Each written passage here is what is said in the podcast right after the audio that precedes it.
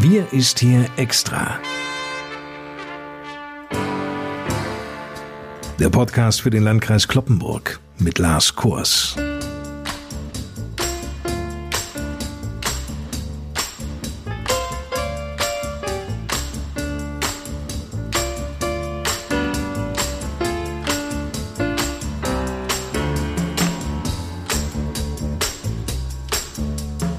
Moin und willkommen. Schön, dass Sie wieder mit von der Partie sind. Mit dabei natürlich auch der Mann, der uns Informationen aus erster Hand liefert, nämlich Landrat Johann Wimberg. Der meldet sich aus dem Kreishaus an der Kloppenburger Eschstraße.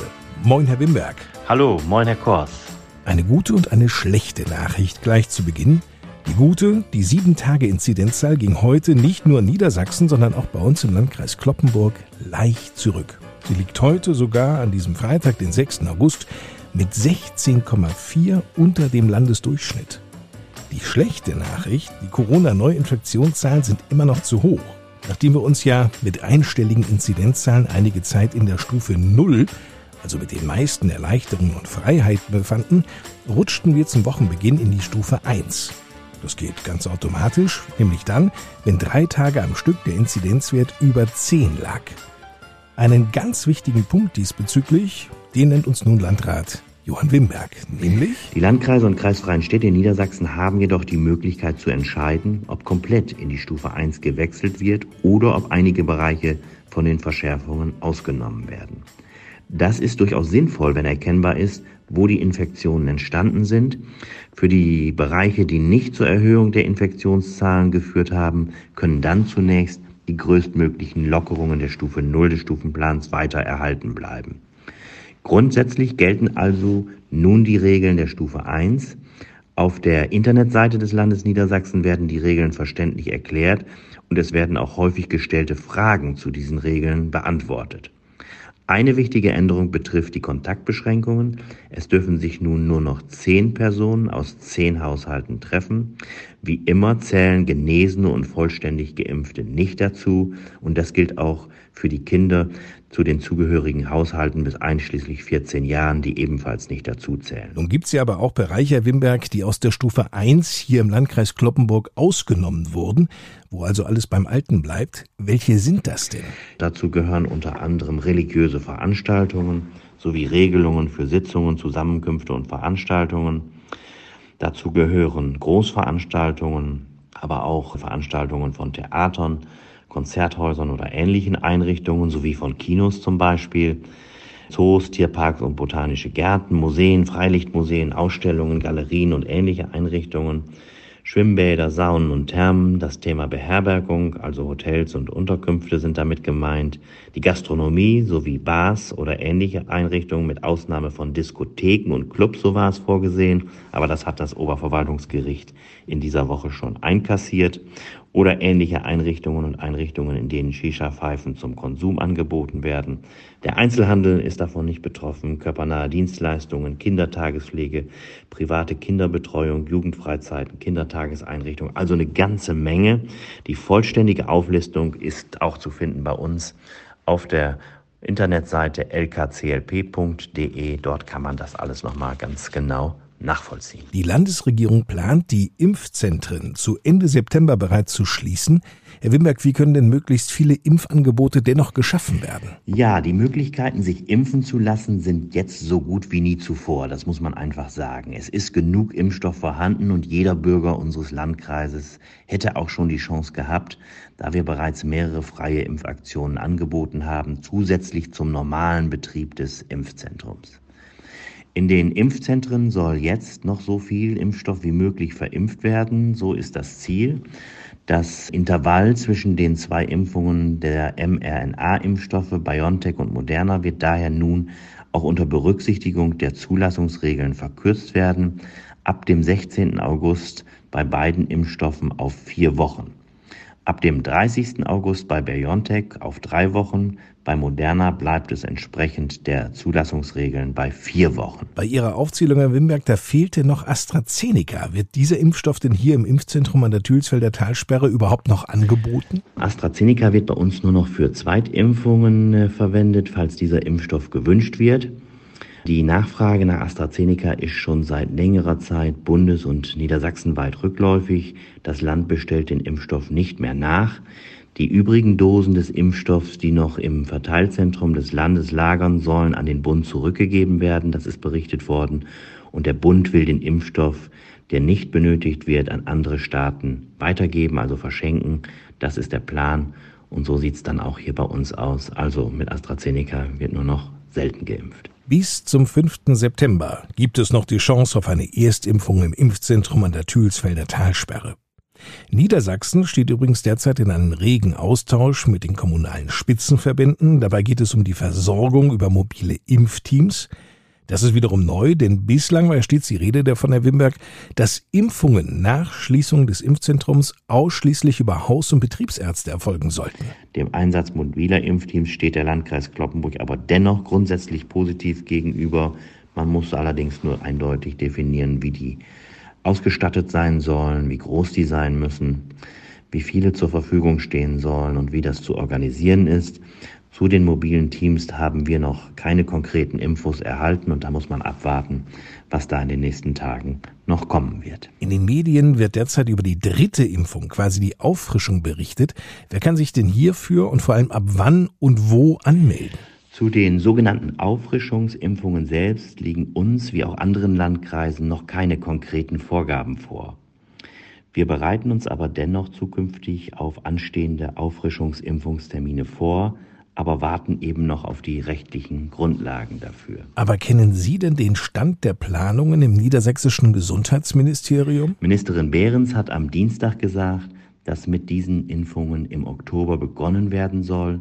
Zunächst soll die dritte Impfung älteren Menschen angeboten werden. Mobile Impfteams würden in allen Landkreisen in den Alten- und Pflegenheimen eingesetzt. Andere ältere Menschen sollten in Arztpraxen geimpft werden. Mit der Schließung der Impfzentren liege die Hauptlast zur Durchführung der Corona-Auffrischungsimpfung bei den Arztpraxen, so sagte es Ministerin Behrens in dieser Woche. Und ich gehe davon aus, dass das dann auch so organisiert sein wird. Ganz unterschiedliche, teils auch unkonventionelle Impfaktionen gibt's ja derzeit reichlich. Im Landkreis Rothenburg ist ein Impftruck beispielsweise unterwegs, der in dieser Woche den Rasthof Ostetal an der A1 bei Sittensen anfuhr, um insbesondere Fernfahrer zu impfen. In Delmenhorst, da können sich Kurzentschlossene nahezu jeden Freitag bei einer religiösen Gemeinschaft und in Kirchen impfen lassen.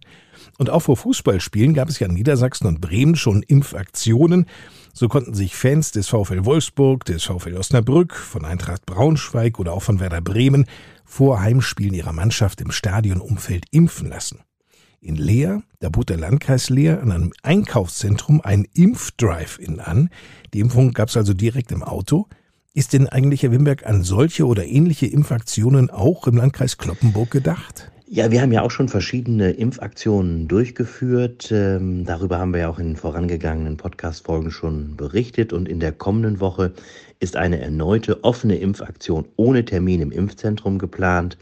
Das ist äh, terminiert auf Freitag, den 13. August in der Zeit von 14.30 Uhr bis 17.30 Uhr und dort wird dann der Impfstoff von BioNTech verabreicht. Dieses Angebot geht an alle Personen ab 12 Jahren, auch im Übrigen aus anderen Landkreisen.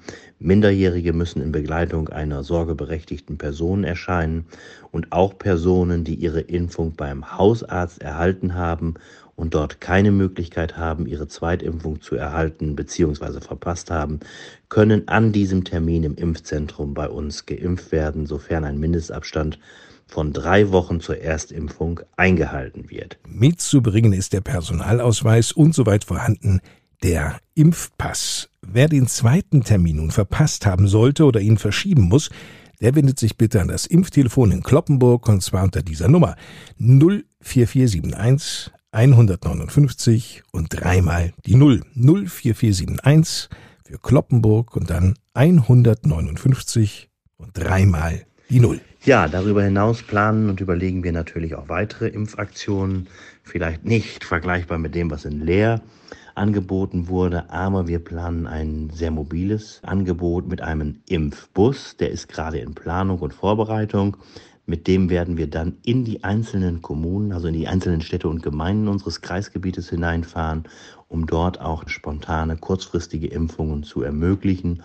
Das ist also auch in Vorbereitung, sodass auch wir uns immer wieder sehr viele Ideen und Möglichkeiten überlegen, um, äh, wie gesagt, schnell auf kurzem Wege und dicht vor Ort ein Impfangebot zu schaffen, um, wie gesagt, die Menschen zu erreichen und deutlich zu machen, dass man sich bei uns sehr schnell und auf kurzem Wege und an vielen Stellen sogar sehr kurzfristig impfen lassen kann. Immer wieder wird ja betont, wie wichtig es sei, dass insbesondere jene, die noch nicht gegen Corona geimpft wurden oder es auch nicht möchten, sich regelmäßig testen ließen.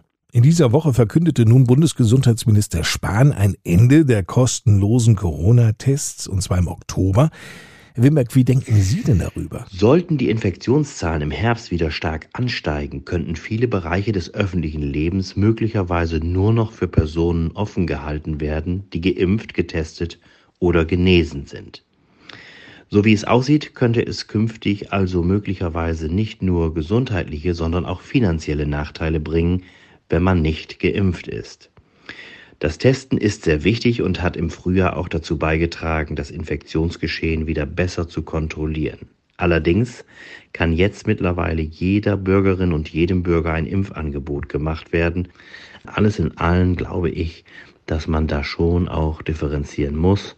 Wer sich hat impfen lassen, der wird dann auch anders behandelt als jemand, der sich eben nicht hat impfen lassen, der kann dann nicht darauf zählen, dass er dann auch noch ständig und weiterhin kostenlose Tests in Anspruch nehmen kann. Mehr Informationen und Hintergründe zur aktuellen Corona-Lage sowie den gültigen Maßnahmen, die finden Sie natürlich auch auf der Homepage des Landkreises Kloppenburg unter www.lkclp.de. Wir sind fast am Ende dieser Ausgabe unserer Podcast-Reihe Wir ist hier extra angelangt. Vielen Dank fürs Einschalten. Mein Name ist Lars Kors. Nächsten Freitag können wir uns wieder. Bis dahin Ihnen eine gute Zeit und die Schlussworte, die kommen wie gewohnt aus dem Kreishaus von Landrat Johann Wimberg.